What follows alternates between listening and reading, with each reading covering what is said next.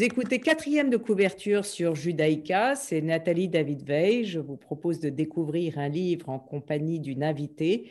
Et aujourd'hui, par Zoom, j'ai l'honneur de recevoir Caroline Grimm. Bonjour Caroline. Bonjour Nathalie et merci, je suis ravie d'être là.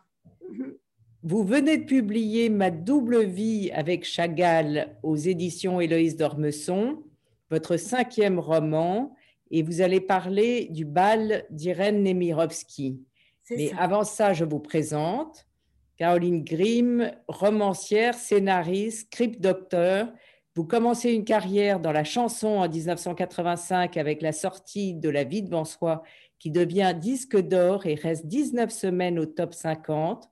Vous présentez sur France Inter toutes les nuits en direct pendant quatre étés une émission intitulée La Nuit Caroline de 96 à 2000 et vous en faites un livre, La Nuit Caroline. Vous travaillez à la production des fictions de France 3 pendant quatre ans. En 2009, vous, euh, pardon, publiez euh, Moi, Olympe de Gouges, que vous adaptez au théâtre. Euh, sur France 3, vous travaillez avec Marc Jolivet dans Rire, c'est bon pour la planète. En 2010, vous réalisez votre premier court métrage Sous l'oreiller. Et puis en 2014, Churchill m'a menti, un livre chez Flammarion, formidable livre. Euh, Vue sur mer aux Héloïse d'Ormesson en, et en 21, Ma double vie avec Chagall. Vous, vous, avez, vous avez une activité immense, Caroline Grimm, entre chanteuse, scénariste, euh, auteur de romans. Euh, c'est énorme. Oui, en fait, je suis portée par ma curiosité et euh, ça a longtemps été un. C'est vraiment ma nature qui fait ça. Et ça a longtemps été difficile pour moi de l'accepter parce que je. On me, à l'époque, dans les années 80, on me traitait de 80-90, hein, on me traitait de touche à tout. Mais aujourd'hui, c'est à la mode. Aujourd'hui, euh, aujourd'hui, c'est parfait d'avoir plusieurs cordes à son arc, c'est parfait de faire plusieurs choses en même temps. D'ailleurs, moi, je ne sais pas faire plusieurs choses en même temps, je les fais une par une. Mais aujourd'hui, je suis tout à fait dans le. Mais avant, c'était pas du tout. Euh, donc, j'étais, je, souffrais beaucoup de pas de pas être euh, le, celui qui laboure son sillon et uniquement son sillon, mais il n'y avait rien à faire. J'ai toujours été d'une immense curiosité. Alors, il y avait Cocteau qui disait qu'il cherchait toujours l'endroit frais sur l'oreiller. Alors ça, ça me plaisait beaucoup. Je me disais, bon, au moins, il y a Cocteau. Alors, Ma double vie avec Chagall vient de sortir chez Héloïse d'Ormesson. Euh, c'est un roman inspiré de faits réels et vous racontez avec brio la vie de Marc Chagall et l'amour fou qui l'a uni à Bella, sa muse, sa première femme, son éternelle fiancée, qui est la voix de votre roman. Euh, qu'est-ce qui vous a fait prendre la voix de Bella pour raconter la vie de Chagall? Ah, euh, ça c'est une bonne question. Euh, ce qui, mais en fait, parce que, en fait, j'ai eu envie d'écrire ce roman il y a de ça 20 ans. Je suis tombée en arrêt, mais vraiment en arrêt, devant une toile de Chagall dans une exposition autour de l'école de Paris. La toile, c'est l'autoportrait aux sept doigts. C'est un grand format qu'il a peint à son arrivée à Paris en 1911. Je tombe en arrêt devant ce tableau et en sortant de l'exposition, je croise le regard de Chagall dans une photo de lui jeune. Il était d'une beauté renversante, en noir et blanc. J'ai l'impression de croiser son regard et je, et à partir de là, Chagall est devenu une obsession et j'ai lu tous les livres et, et je me suis vite rendu compte que la partie de Chagall qui m'intéressait le plus, qui me touchait le plus dans ses tableaux et, et dans sa vie, c'est tout ce qu'il a traversé avec Bella. Il faut dire que Chagall a traversé toutes les catastrophes du XXe siècle et, euh, et qu'il a toujours cru en la beauté, il a toujours cru en, en la vie avec un grand V et, il a été un, phare et un mentor magnifique. Surtout que j'ai commencé à l'écrire au moment du confinement, donc en plein confinement, c'était... Non, et alors pourquoi Bella? Parce que Bella, c'est l'amour de sa vie, parce que Bella, c'est sa fiancée éternelle, parce que euh, sans dévoiler trop le, le, roman, je dirais que euh, la narratrice à un moment se demande euh, si, euh, si c'est elle qui donne sa voix à Bella ou si c'est Bella qui lui chuchote les mots à l'oreille et donc elle ne sait plus très bien. C'est un peu une histoire à la Chagall en fait. C'est une histoire euh, mystique et sans logique surtout, une histoire folle, surnaturelle, voilà. voilà. C'est un roman qui fait du bien quand tout va mal, car en effet, il traverse toutes les catastrophes du XXe et il, il est d'une force, d'une joie de vivre, d'une détermination que vous euh, transcrivez extraordinairement bien avec ma double vie, euh, ma double vie avec Chagall, Caroline Grimm. Je le conseille à tout le monde. Ah bah ça c'est gentil, merci, merci. Euh, merci, je, je, je, me suis laissée guider vraiment par... mais c'est lui, lui, il m'a fait beaucoup de bien. C'est vraiment autant vous parliez de Churchill Mamanti, c'était un livre euh, douloureux à écrire parce que. Euh, Très amusant à lire. Pardon? Très amusant à lire. Ben oui, mais c'était, quand même de, difficile. Mais là, Chagall, ça n'a été que de la, que de, que de la joie. Et puis, c'était fantastique de voir comment il faisait front. Euh, les deux d'ailleurs, Bella aussi est pleine de ressources.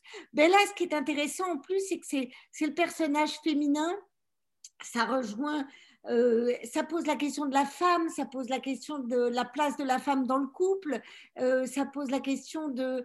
Euh, ça rejoint aussi un peu mes, mes, mes, mes, mes enfin, combats, c'est un grand mot, mais mes obsessions féministes, en fait.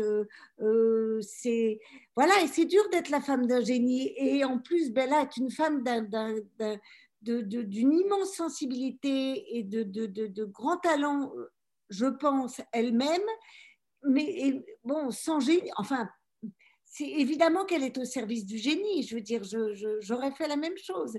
Mais, mais donc, quelque part, et Chagall le disait, elle était aussi co-créatrice de ses œuvres. Alors évidemment que Chagall, c'est évidemment c'est très généreux de sa part de dire ça. Évidemment qu'il peut peindre et qu'il peint merveilleusement sans Bella. Mais néanmoins, Bella a une influence extraordinaire sur sa peinture. Et, je, vais, et je vais vous dire, euh, parfois on me dit je n'aimais pas Chagall ou je n'aime pas Chagall, mais parce qu'on méconnaît Chagall, on, pense au Chagall des, des, années glorieuses, des, années 50, 60 et après, etc. Et tout, même si l'Opéra de Paris, le plafond de l'Opéra de Paris, c'est une merveille. Mais le Chagall des années Bella. En fait, c'est donc jusqu'en 44, jusqu'à la mort de Bella. Ces tableaux-là sont, voilà, sont, enfin pour moi, hein, c'est vraiment des, chefs-d'œuvre extraordinaires. Voilà, c'était vraiment joyeux d'écrire là-dessus et de me plonger dans cette œuvre. Voilà. Vous avez, choisi Irène Nemirovsky, euh, le bal. Oui.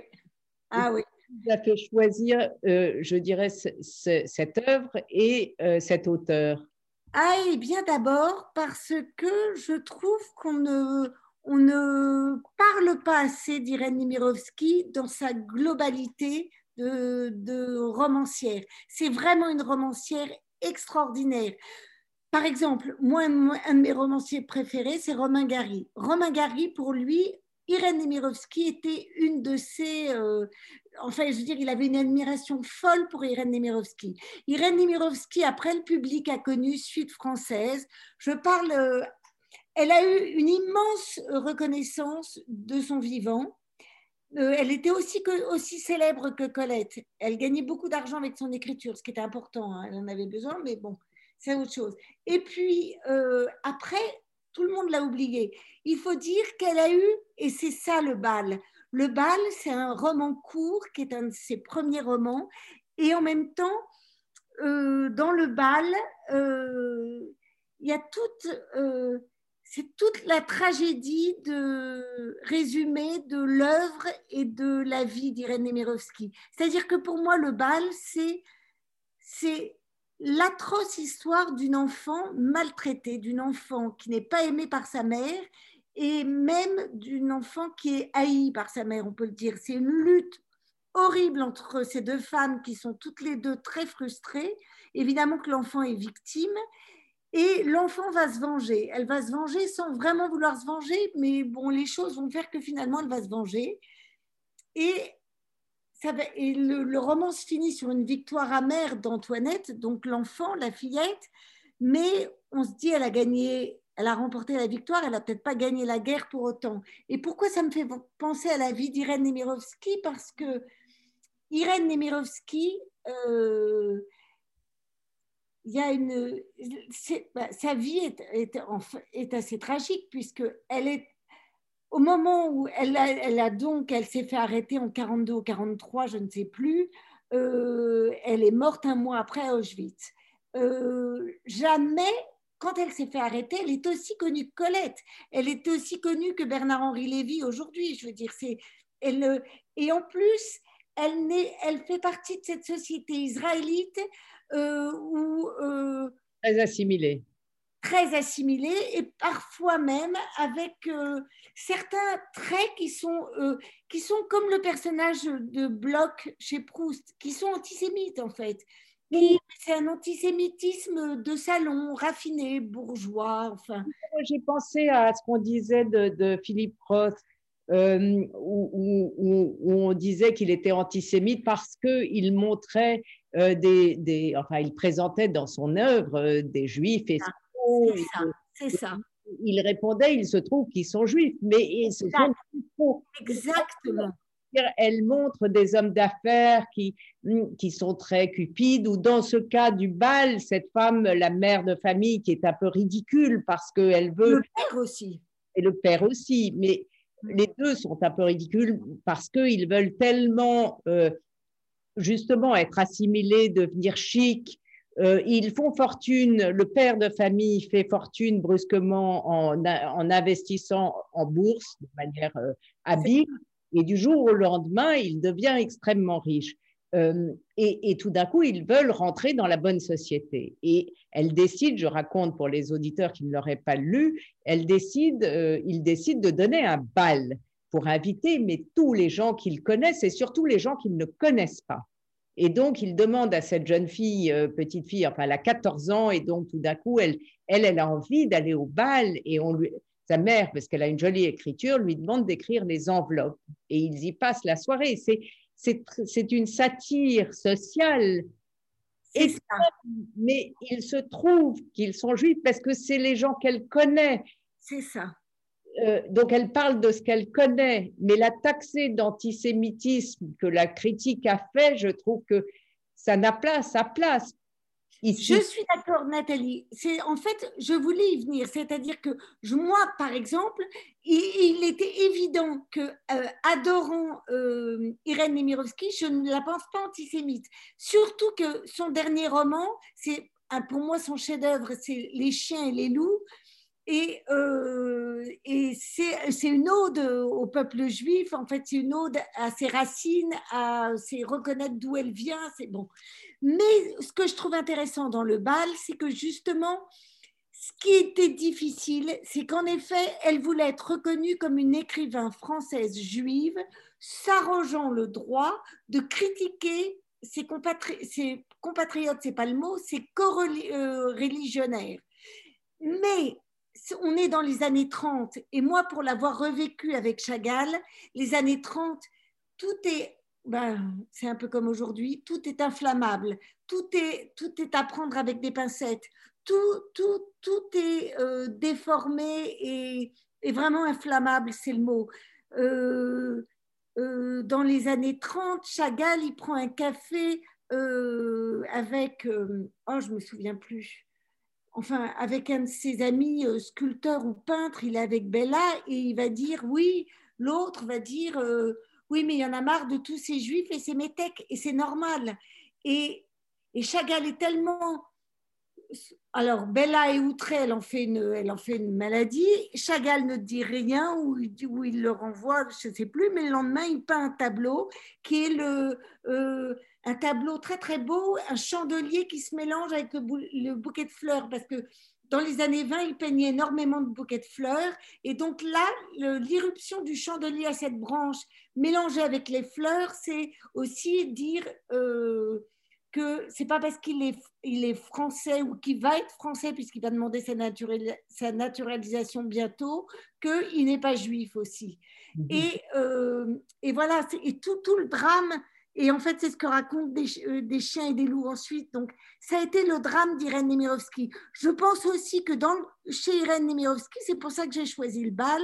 Je pense aussi que malheureusement, c'est un peu psy ça, mais le fait d'avoir été autant haï par sa mère, euh, autant maltraitée, quelque part, euh, il y a un amour d'elle-même.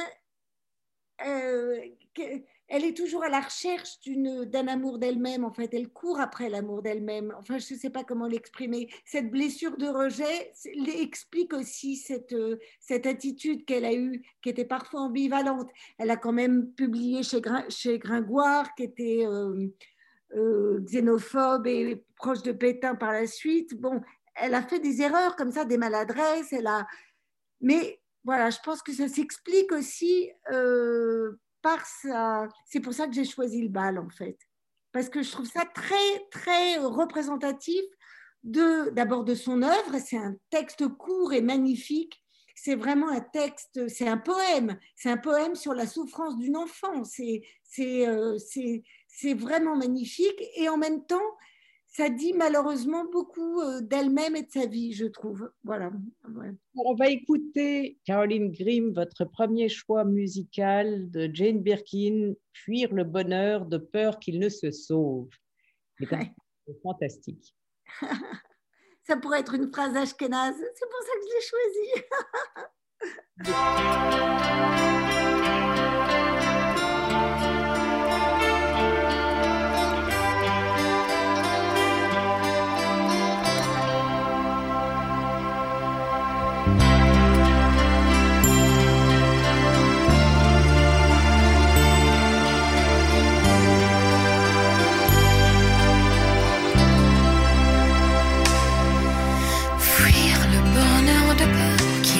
sauve que le ciel azuré vire au mauve, penser ou passer autre chose vaudrait mieux.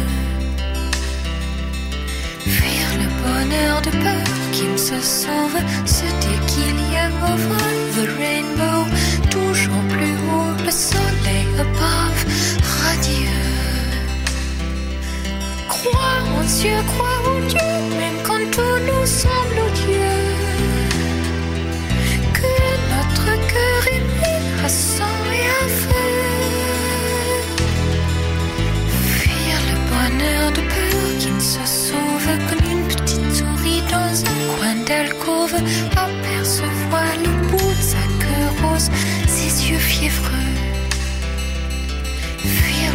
de peur qu'il se sauve, se dire qu'il y a over the rainbow, toujours plus haut le soleil above, radieux. Croire aux yeux, croire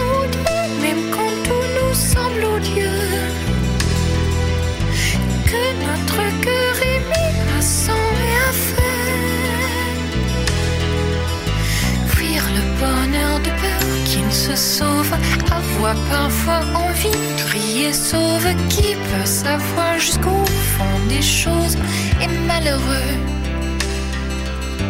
Fuir le bonheur de peur qui ne se sauve, se dire qu'il y a over the rainbow, toujours plus haut le soleil above, radieux.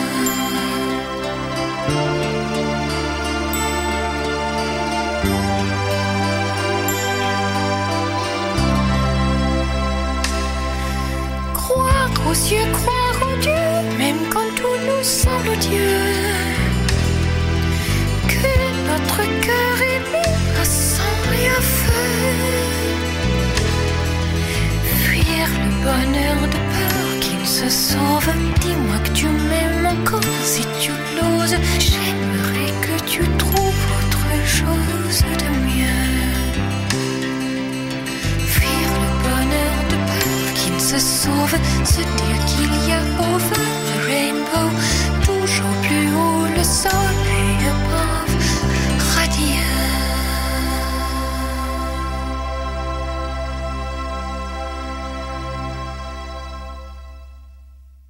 Caroline Grimm nous parle du bal d'Irène Nemirovsky. Euh, le lien avec le livre que vous venez de publier, Ma double vie avec Chagall, euh, il n'y en a pas. Et pourtant, il y a euh, l'époque ben qui est la même. Mm. Euh, et, est-ce que vous avez aimé vous plonger dans cette époque des années 30 est-ce que Ah oui, ah ben, là, le, le vie avec Chagall, en fait, je, je vais de 1911 à 1944 45. Bon.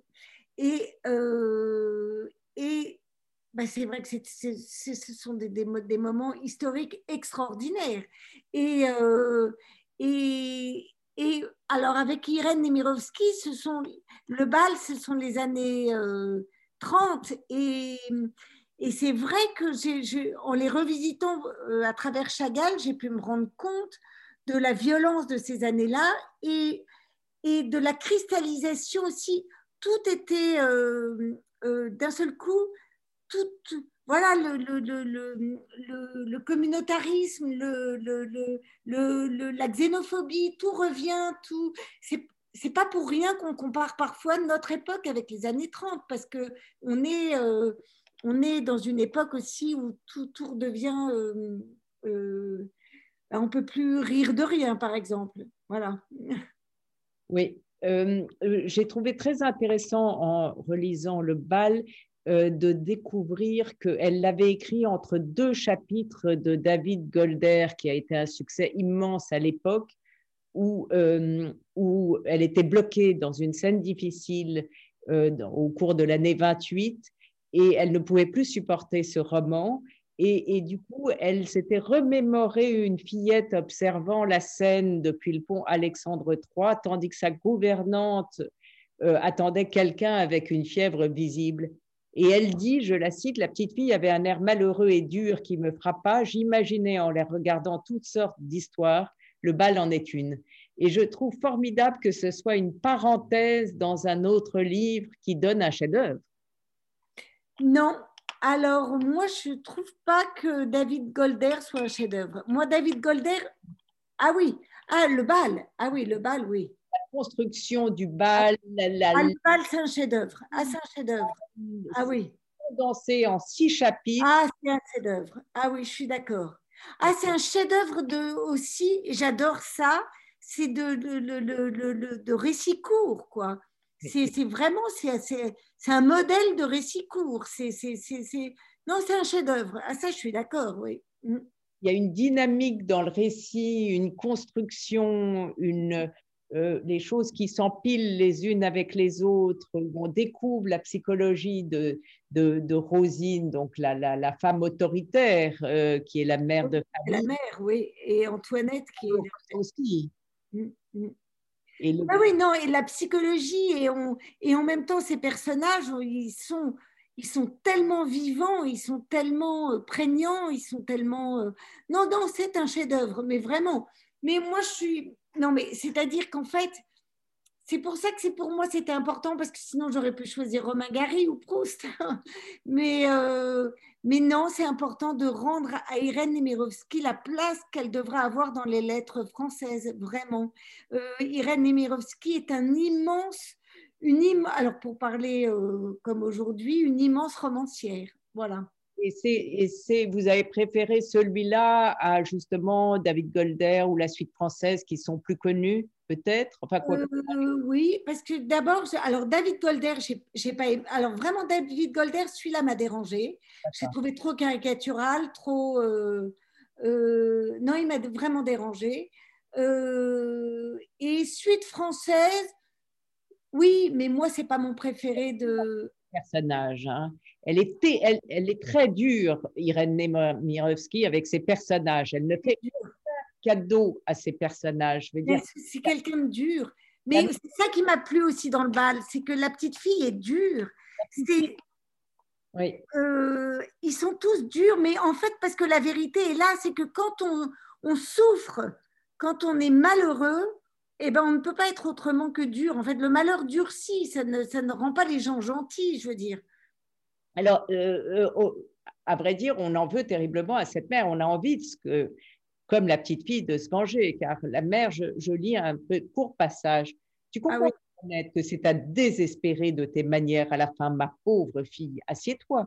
Je vais entrer encore une fois et tu me feras le plaisir de te lever immédiatement. Tu entends Et alors, elle, elle n'arrête pas de la houspiller. Non, tu m'embêtes, euh, tu as encore taché ma robe avec tes sales souliers. File au coin, ça t'apprendra. Tu m'as entendu, petite imbécile. Euh, tu veux une gifle Enfin, comment est-ce que tu tiens ta fourchette Elle, elle, elle n'arrête pas de la reprendre euh, sans. l'humilier. exactement. De l'humilier. Et moi, ce qui m'a frappé, c'est le fait qu'elle. Euh, qu'elle non seulement elle est évidemment pas invitée au bal, elle pourra même pas se, présenter, elle ne sera même pas présentée, mais en plus on lui prend sa chambre. Et ça, moi je me souviens que donc la première fois où je l'avais lu, ça, ça m'avait paru, ah pour moi c'était le comble. Euh, et, et, et, c'est fait de, détails comme ça qui, qui, sont, euh, qui sont tous épouvantables, en fait, quand on les regarde. Le diable est vraiment dans les détails. Et en même temps, la, mère n'a pas envie qu'on trouve sa fille très, très grande, qu'il a vieilli, plus belle qu'elle. Elle a cette rivalité qui existe entre la, mère et la fille. Elle est, en réalité de, sa fille en devenir alors qu'elle se sent vieille. Et qu'elle est une femme frustrée. Elle est une femme euh, qui a enfin de l'argent après avoir euh, euh, parce que la, mère est horrible avec le mari aussi. Enfin, la mère est, la mère est une, est une horrible petite bonne femme, en fait. Et, mais la fille est dure aussi, en fait. Et, et le père, bon, ouais, il, elle est, alors, elle était la dactylo du patron et catholique. Et donc, il a, il a réellement eu l'impression euh, d'épouser, euh, que ça ne pouvait pas nuire à ses ambitions. C'était quand même un mariage presque de raison de sa part à lui, n'est-ce pas? C'est, ouais. Mais, euh, mais oui, non, mais ils ont tous des défauts épouvantables. Ce qu'il y a, c'est que dans le bal, la mère n'a rien qui puisse la, la sauver, en fait. Alors que dans Jézabel, un autre roman qu'elle a écrit après, c'est aussi, alors c'est une femme qui est encore plus épouvantable puisque cette femme est allée jusqu'à tuer en fait, mais par coquetterie. Mais, euh, mais finalement, Jézabel, on a plus envie de la sauver qu'on a envie de sauver cette mère. C'est-à-dire que la plume de, de Irène Nemirovsky, c'est quand même attendri avec les années. C'est aussi que euh, euh, Le Bal, c'est un roman de jeunesse, c'est un roman de, c'est un de ses premiers romans, et donc sa plume est, sa plume est dure en effet. C'est drôle en même temps, c'est-à-dire que ça n'est pas que dur, il me semble. c'est drôle en même temps, ça n'est pas que dur. les, détails sont drôles, les personnages sont drôles quand elle dit il faut absolument inviter les gens qu'on a rencontrés une demi-fois ou quasi. Oui, mais c'est drôle, mais c'est drôle parce que c'est méchamment drôle, là, pour le coup. C'est drôle dans... Non, c'est dur, c'est de l'ironie. C'est de l'ironie c'est de l'ironie. C'est ce qui est plus horrible. Semblables, ces personnages, tous. Pardon? Ils sont très vraisemblables. Ah oui, ah oui, ça oui. Ah oui. Mais c'est ça le talent d'une romancière, c'est que. Enfin, moi, j'ai une immense admiration pour euh, Irène Nemirovsky, ça c'est sûr. Et le dernier mot, je ne vais pas dévoiler, mais le dernier mot, c'est ma pauvre maman. Et j'ai trouvé que ce dernier mot dit par la fille, ma pauvre maman, euh, on aurait, elle aurait pu continuer, n'est-ce pas, ce livre.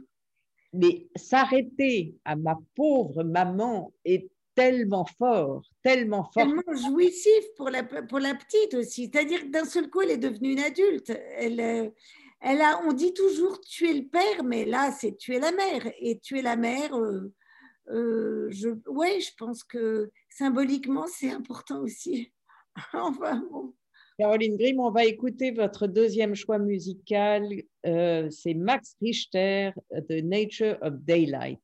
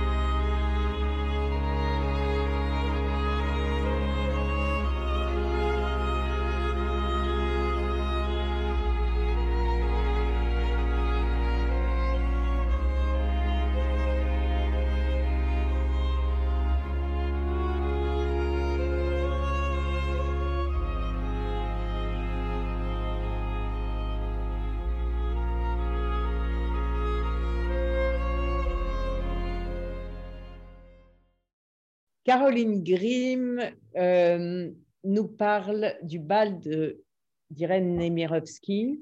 Oui, euh, je, peux dire juste que sur The Nature of Daylight, c'était euh, la bande originale du... Enfin, c'est surtout la chanson qui passe dans le film de Martin Scorsese, Shutter Island, interprétée extraordinairement par Leonardo DiCaprio.